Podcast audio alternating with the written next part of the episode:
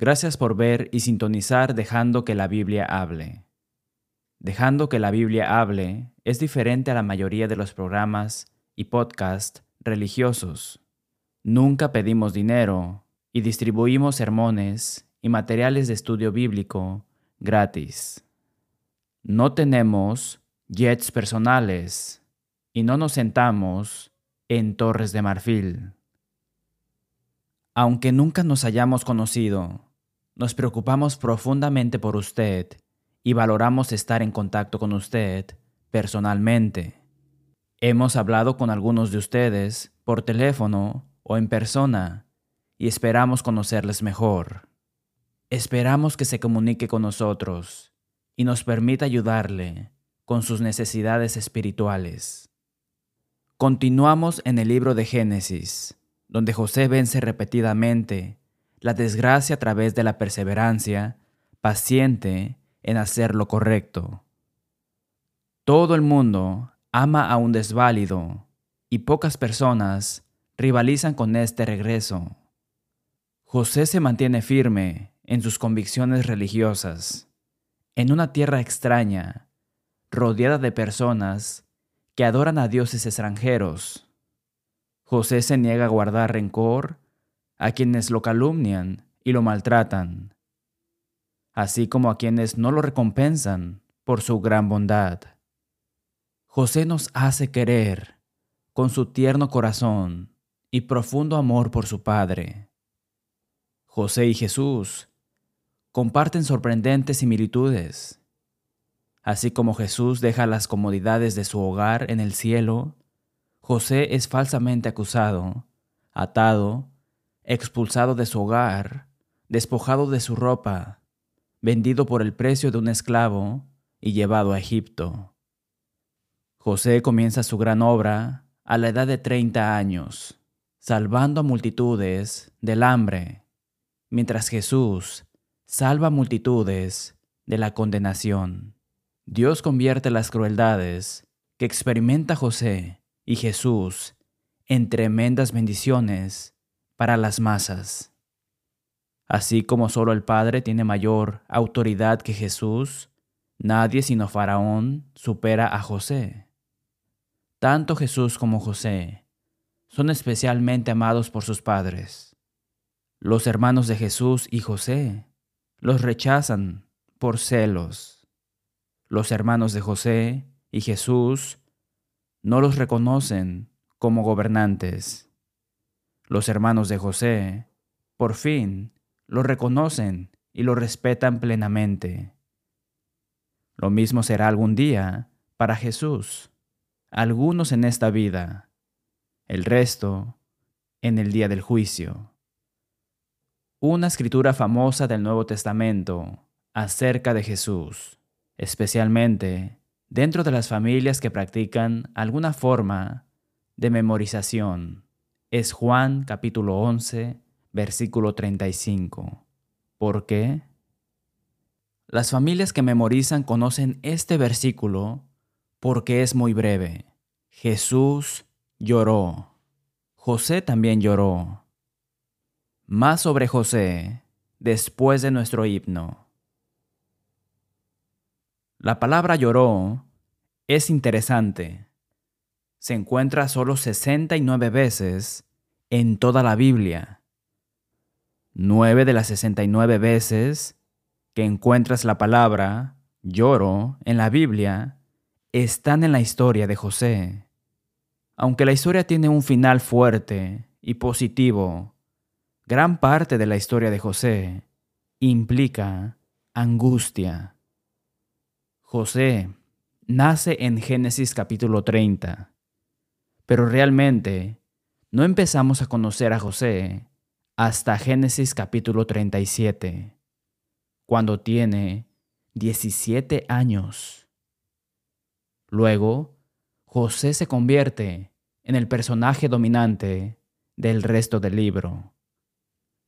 Sin embargo, lo que hace que el llanto de José sea tan interesante es que no leemos nada de José llorando cuando sus hermanos lo despojan de la túnica de muchos colores que le dio su padre Jacob.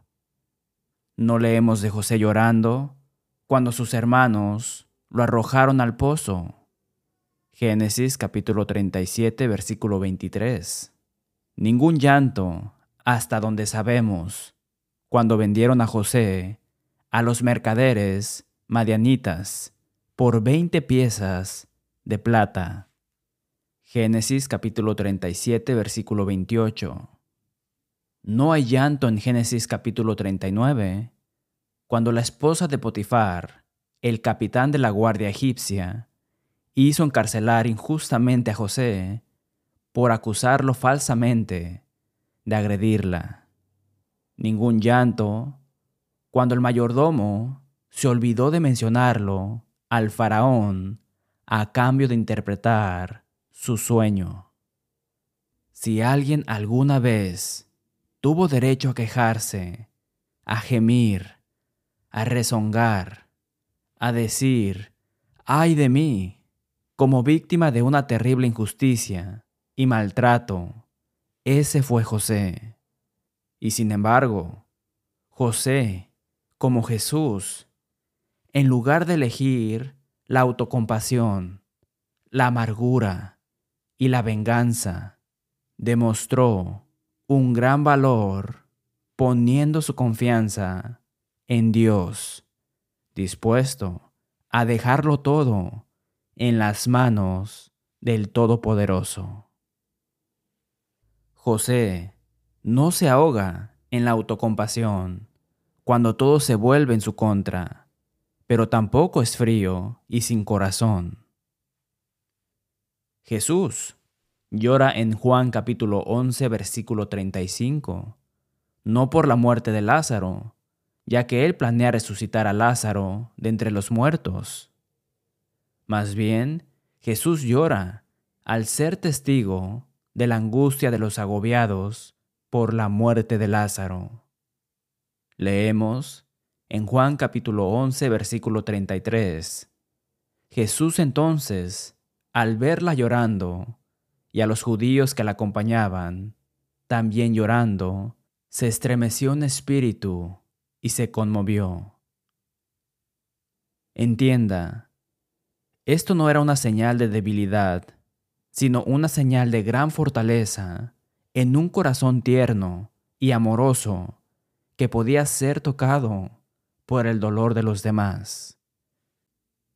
En Lucas capítulo 19 versículos 41 al 45, Jesús llora por la ciudad de Jerusalén, porque se negaron a prestar atención a sus repetidas advertencias sobre los peligros venideros.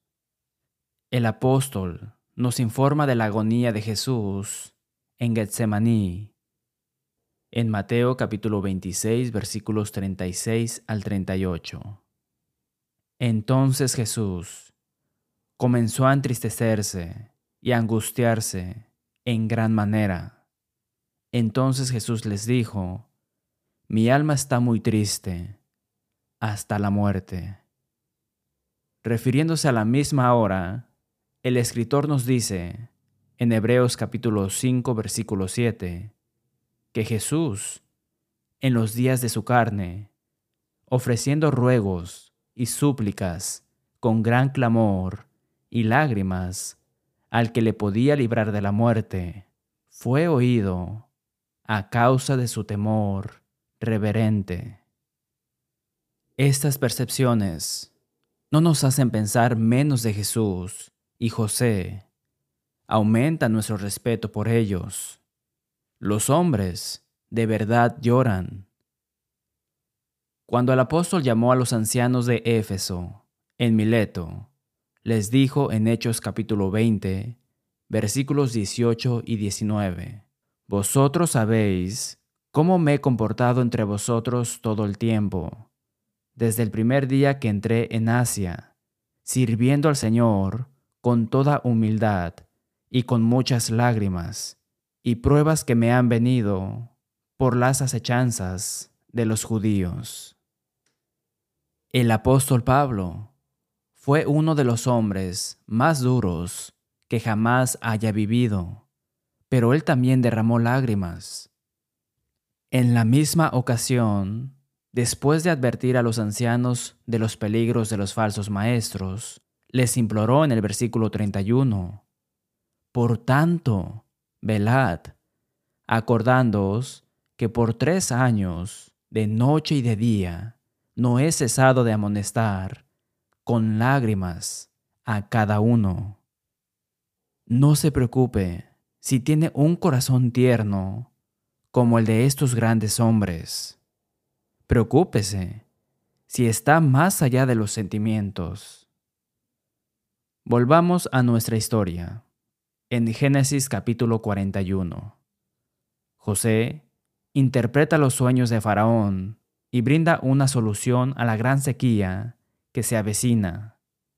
Faraón recompensa a José, haciéndolo gobernante de todo el país. Génesis capítulo 41 y versículo 44 dice, Y dijo Faraón a José, Yo soy Faraón, y sin ti ninguno alzará su mano ni su pie en toda la tierra de Egipto. Versículo 56 dice, Y el hambre estaba por toda la extensión del país. La gente de todas partes viene a Egipto a comprar comida. Como resultado, la riqueza y el poder de Faraón explotan. Canaán no fue inmune a la hambruna. El suministro de alimentos para Jacob, sus once hijos y sus familias también son diezmadas, lo que obliga a los hermanos de José, excepto a Benjamín, a hacer el viaje a Egipto en busca de provisiones. Hay una gran tensión en el reencuentro de José con sus hermanos. En Génesis capítulo 42, versículos 7 al 23. Y José, cuando vio a sus hermanos, los conoció, mas hizo como que no los conocía, y les habló ásperamente. Cuando José los acusó de ser espías, los hermanos compartieron su historia familiar. José insiste en que traigan a su hermano menor para demostrar su honestidad.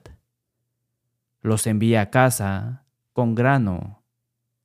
Los hermanos agonizan por haber agraviado a José, seguros de que enfrentan las consecuencias de Dios sin saber que José los entendió. Los hermanos de José merecen una retribución total y él baja la botavara, pero tiene que trabajar en ello. José no está hastiado por su maltrato y sufrimiento, ni es distante o insensible después de su ascenso a una posición de gran poder. Está conmovido por su humildad y contrición, su ternura lo lleva a llorar en el versículo 24. Y se apartó José de ellos y lloró. Después volvió a ellos y les habló, y tomó de entre ellos a Simeón y lo aprisionó a vista de ellos. Simeón probablemente fue elegido para permanecer atado porque era el enemigo más acérrimo de José y el líder probable de la conspiración en su contra años atrás. Las últimas palabras de Jacob a Simeón y Levi en Génesis capítulo 49 versículos 6 y 7 parecen justificar esa conclusión. En su lecho de muerte, su propio padre habla de su feroz ira y cruel ira y también lo llama un instrumento de crueldad. Al regresar a casa, los corazones de los hermanos se hundieron cuando se dieron cuenta de que el dinero que habían usado para comprar comida había sido devuelto a sus costales. Esto sin que ellos lo supieran, fue obra de José. ¿Cómo convencerán al primer ministro de Egipto de su honor? Jacob se negó a permitir que los otros hermanos se llevaran a Benjamín con ellos, como exigió José. hasta que la severidad de la hambruna no le dejó otra opción. A su regreso, José hizo que su mayordomo preparara una gran comida. Los hermanos estaban nerviosos por ir a la casa del primer ministro. Pensaron que esto significaba que se convertirían en esclavos. El mayordomo los tranquilizó, diciendo que su Dios era responsable de devolverles el dinero. Después de visitar a todos los hermanos y escuchar que todo estaba bien con Jacob, José miró a Benjamín y le llenó de emoción. Génesis capítulo 43 versículos 30 y 31 dicen, Entonces José se apresuró, porque se conmovieron sus entrañas a causa de su hermano, y buscó donde llorar, y entró en su cámara, y lloró allí, y lavó su rostro, y salió, y se contuvo, y dijo, Poned pan. Los hermanos quedaron estupefactos cuando les asignaron los asientos en orden del mayor al menor. ¿Cómo podría ser esto una mera coincidencia?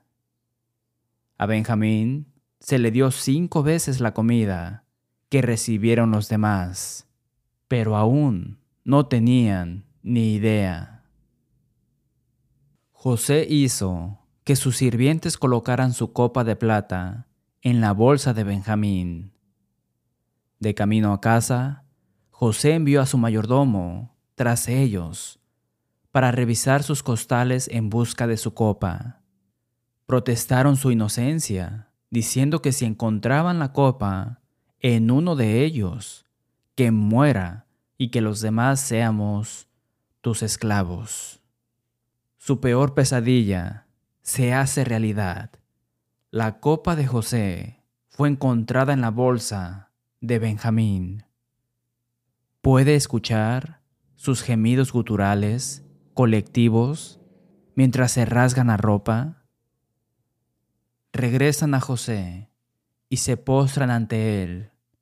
Judá sirve como portavoz y le dice a José, en Génesis capítulo 44 versículos 16 y 17, ¿Qué diremos a mi Señor?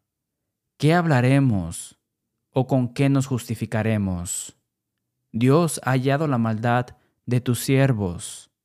He aquí, nosotros somos siervos de mi Señor, nosotros, y también aquel en cuyo poder fue hallada la copa.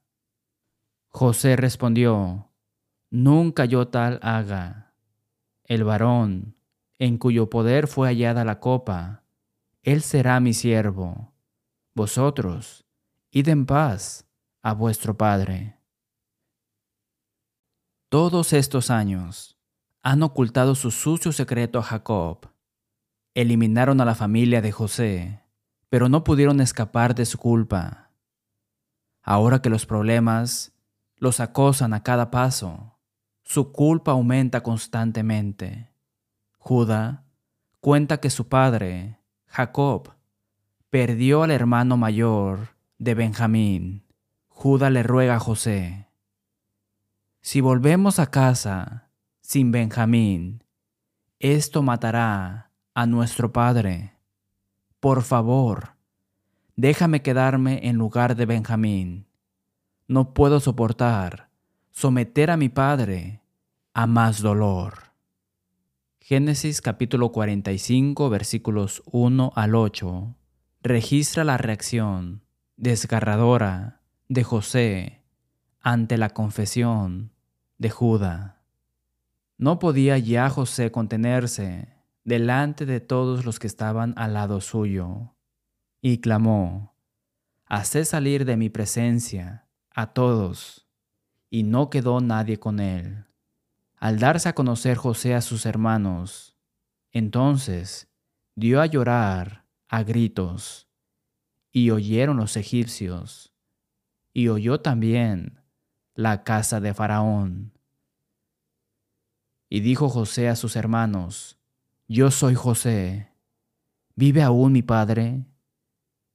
y sus hermanos no pudieron responderle porque estaban turbados delante de él. Entonces dijo José a sus hermanos, Acercaos ahora a mí. Y ellos se acercaron. Y él dijo, Yo soy José, vuestro hermano, el que bendisteis para Egipto. Ahora pues, no os entristezcáis, ni os pese de haberme vendido acá, porque para preservación de vida me envió Dios delante de vosotros, pues ya ha habido dos años de hambre en medio de la tierra, y aún quedan cinco años en los cuales ni habrá arada ni ciega. Y Dios me envió delante de vosotros para preservaros posteridad sobre la tierra y para daros vida por medio de gran liberación. Escuche el espíritu de fe, aceptación y perdón de José. Versículo 8. Así pues, no me enviasteis acá vosotros, sino Dios, que me ha puesto por padre de Faraón y por señor de toda su casa, y gobernador en toda la tierra de Egipto. José los envía a casa para que traigan a Jacob y toda la familia a Gosén, para que él pueda proveer para ellos. Qué respuesta llena de gracia y centrada en Dios. En lugar de desatar un torrente de odio sobre sus atormentadores, José pone en perspectiva todo lo que soportó. Él nunca los limpia de su maldad pero a través de todo, recuerda que Dios todavía está en el trono.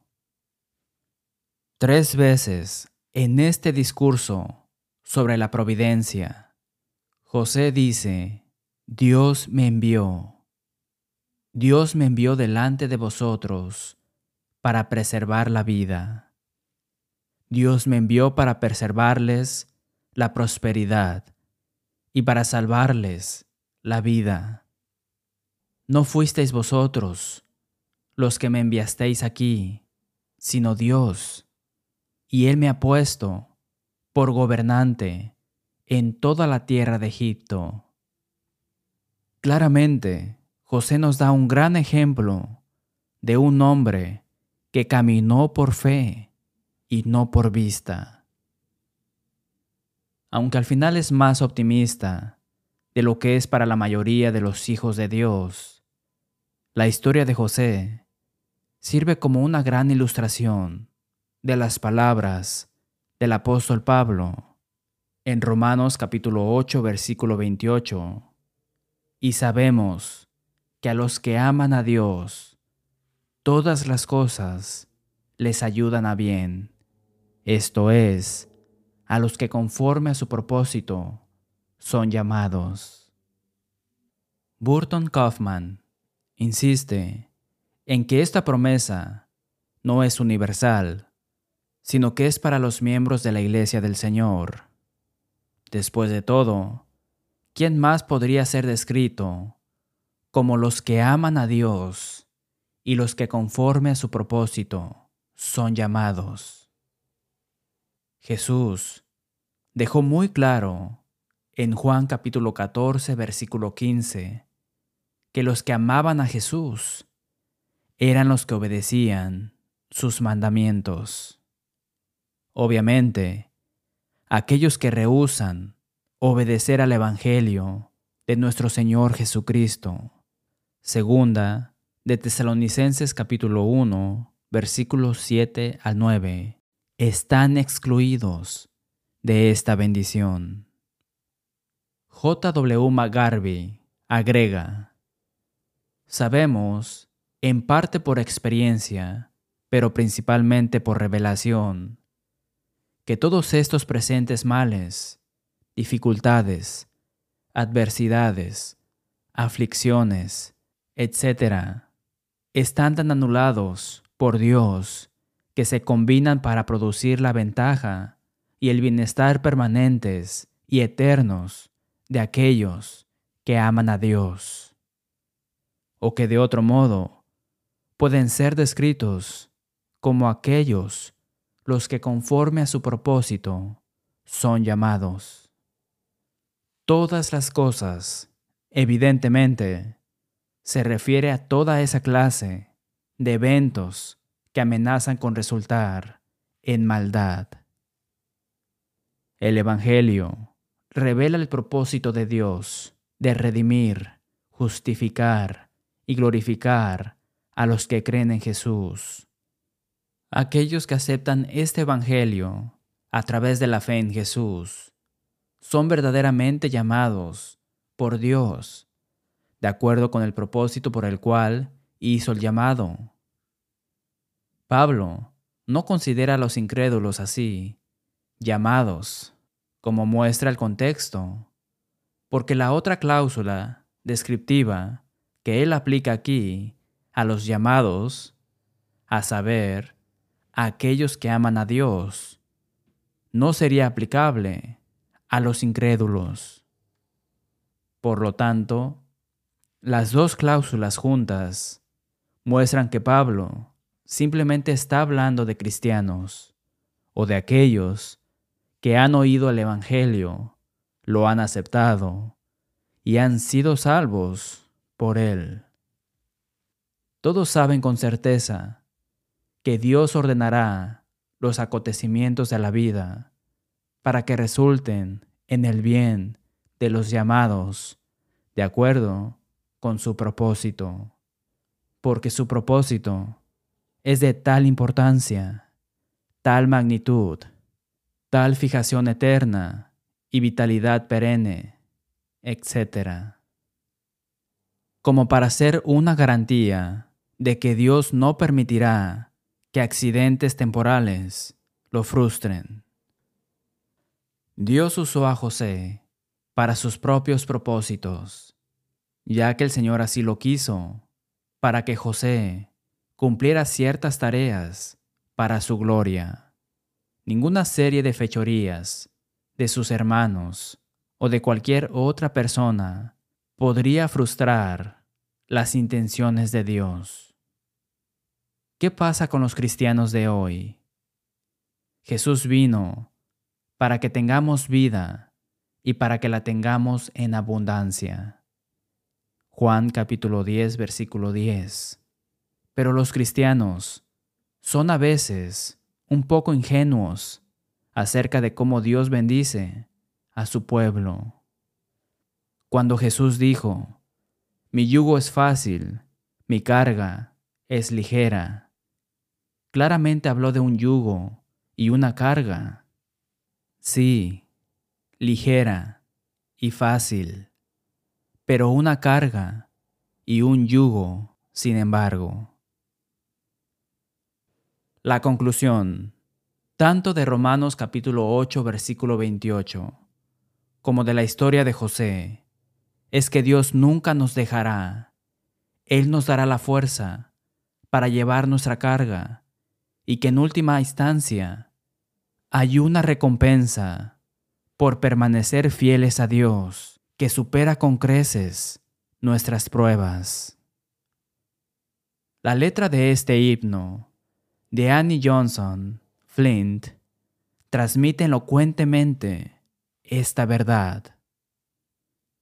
Dios no ha prometido cielos siempre azules, caminos llenos de flores durante toda nuestra vida. Dios no ha prometido sol sin lluvia, alegría sin tristeza, paz sin dolor. Dios no ha prometido que no lo sabremos, trabajo y tentación, problemas y aflicción. Él no nos ha dicho que no soportaremos muchas cargas, muchas preocupaciones. Dios no ha prometido caminos suaves y anchos, viaje rápido y fácil, sin necesidad de guía. Nunca una montaña rocosa y empinada. Nunca un río turbio y profundo.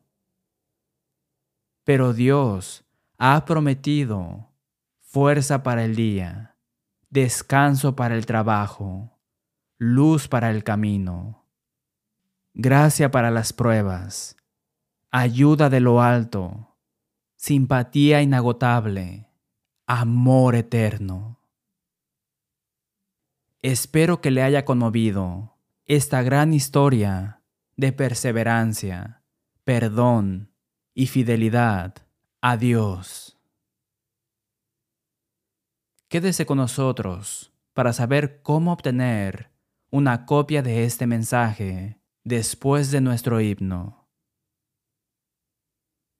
Gracias por ver dejando que la Biblia hable.